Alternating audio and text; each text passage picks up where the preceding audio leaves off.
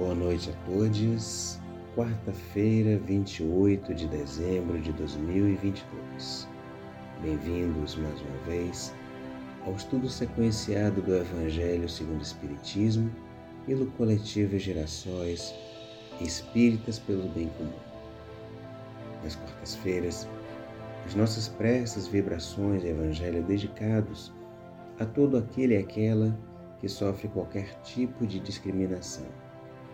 Pessoas em situação de rua, LGBTQIAP+, povos indígenas, mulheres, pessoas em peles pretas e os demais. Nós estamos chegando ao final de mais um ano de Evangelho. No capítulo 6, o Cristo Consolador, estamos trabalhando nesse período natalício das comunicações e das reflexões dos Espíritos a respeito do Cristo. Estamos no Advento do Espírito de Verdade, no item 7, onde o Espírito de Verdade, ele mesmo vai dizer: Sou o grande médico das almas e venho trazer-vos o remédio que vos há de curar. Os fracos, os sofredores e os enfermos são os meus filhos prediletos venho salvá-los. Vinde, pois, a mim, vós que sofreis e vós que achais oprimidos, e sereis aliviados e consolados. Não busqueis a lures a força e a consolação, pois que o mundo é impotente para dá-las. Deus dirige um supremo apelo aos vossos corações, por meio do Espiritismo. Escutai-o. Estes pardos sejam de vossas almas doloridas e impiedade a mentira, o erro, a incredulidade. São monstros que sugam o vosso mais puro sangue e que vos abrem chagas quase sempre mortais.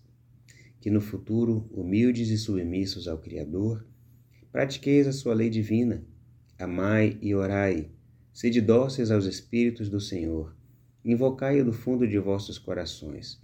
Ele então vos enviará o seu Filho bem-amado para vos instruir e dizer essas palavras Eis-me aqui, venho até vós, porque me chamastes.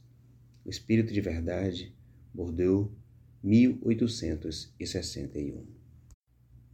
Ora, mas quem é o Espírito de Verdade que assina as comunicações desse capítulo, o Cristo Consolador, e fala tal qual o nosso querido Mestre Jesus?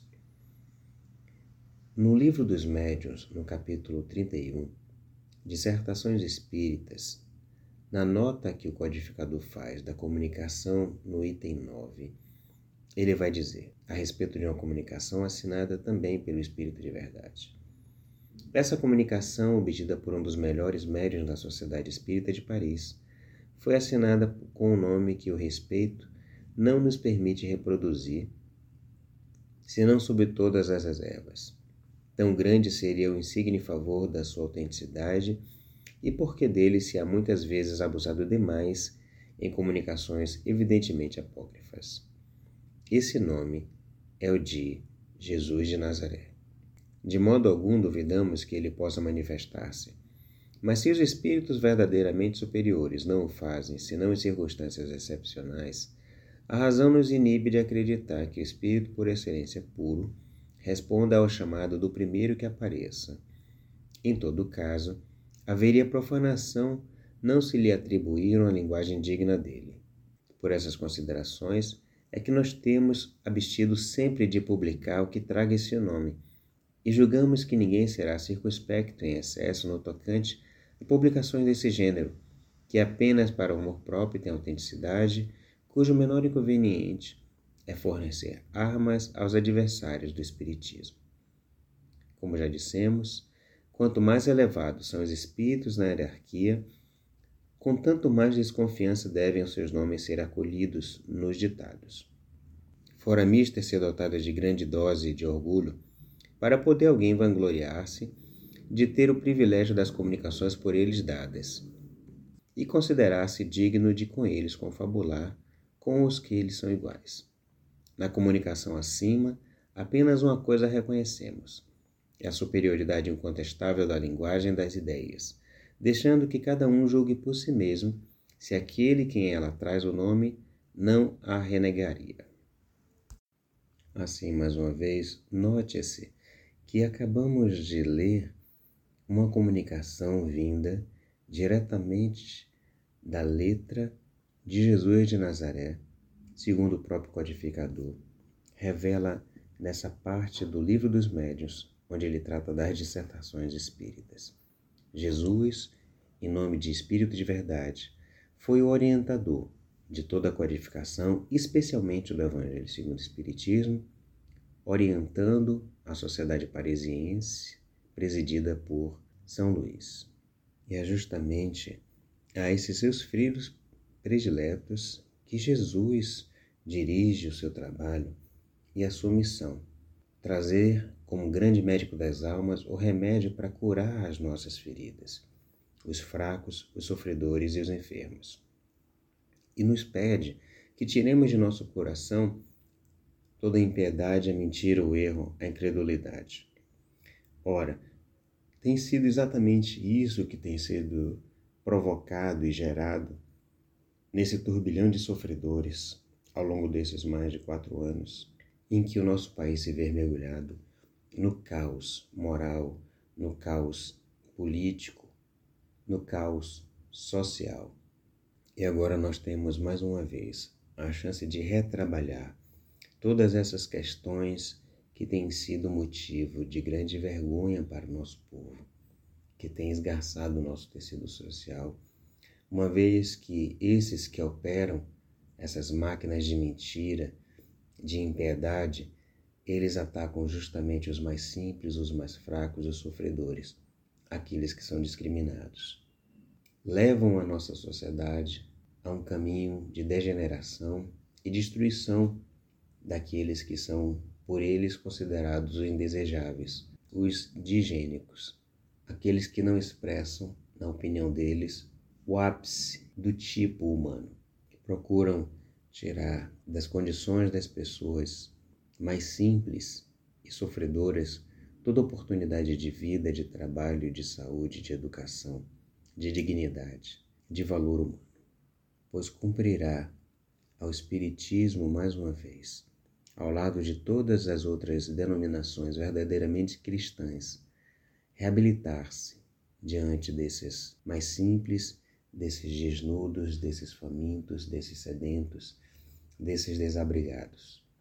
Façamos reconstruir em nosso país, sob a liderança do grande líder do nosso povo, Luiz Inácio Lula da Silva, um momento de refazimento de nossa sociedade, de nossas instituições extirpando toda essa erva daninha que cresceu ao longo desses últimos anos. O joio que cresceu ao largo do trigo e que fez com que aparecessem as nossas mazelas mais profundas, que revelou o nosso racismo, a nossa discriminação, o nosso separatismo, a nossa perseguição aos mais simples, aos de peles pretas, aos de peles pardas, a mulheres, às pessoas LGBTQIA+, e aos povos indígenas. Por isso, nesse último evangelho da quarta-feira, a vibração por esses discriminados, nós rogamos a Ti, Mestre querido, Espírito de verdade, que olha do mais alto a todos esses, a todas essas, mais uma vez, a nossa mais profunda gratidão por ter nos ajudado a reconduzir o nosso país à possibilidade de encontrar o seu caminho de volta ao concerto das nações que têm liderança digna e honrada, comprometida com o seu povo e com as causas sociais. Sejamos nós, espíritas pelo bem comum, parte daqueles que vão ajudar a reconstruir essa nossa jornada, reabilitando o Espiritismo nos mais valorosos conceitos e princípios cristãos para que ninguém mais se engane da nossa vocação, da nossa missão, orientada pelo Espírito de Verdade, que fez com que surgisse o Consolador prometido entre nós, florescesse a cem por um o Espiritismo. Mestre querido, a nossa mais profunda gratidão pela sua misericórdia, pelo seu auxílio, pela sua inspiração, pela sua incansável dedicação ao nosso povo, que possa promover a união dos povos a solidariedade e a fraternidade comum entre todos os homens, e que possa fazer com que as leis naturais, as leis divinas, sejam as inspiradoras das cartas magnas, das constituições de todos os povos dessa terra. Que o Evangelho do Cristo, segundo o Espiritismo, nesse próximo ano de 2023 continue sendo a nossa, a nossa baliza, a nossa bússola e o nosso conforto. Continue sendo a mais importante e a principal contribuição desse coletivo de espíritas pelo bem comum de todas as pessoas. Que assim seja.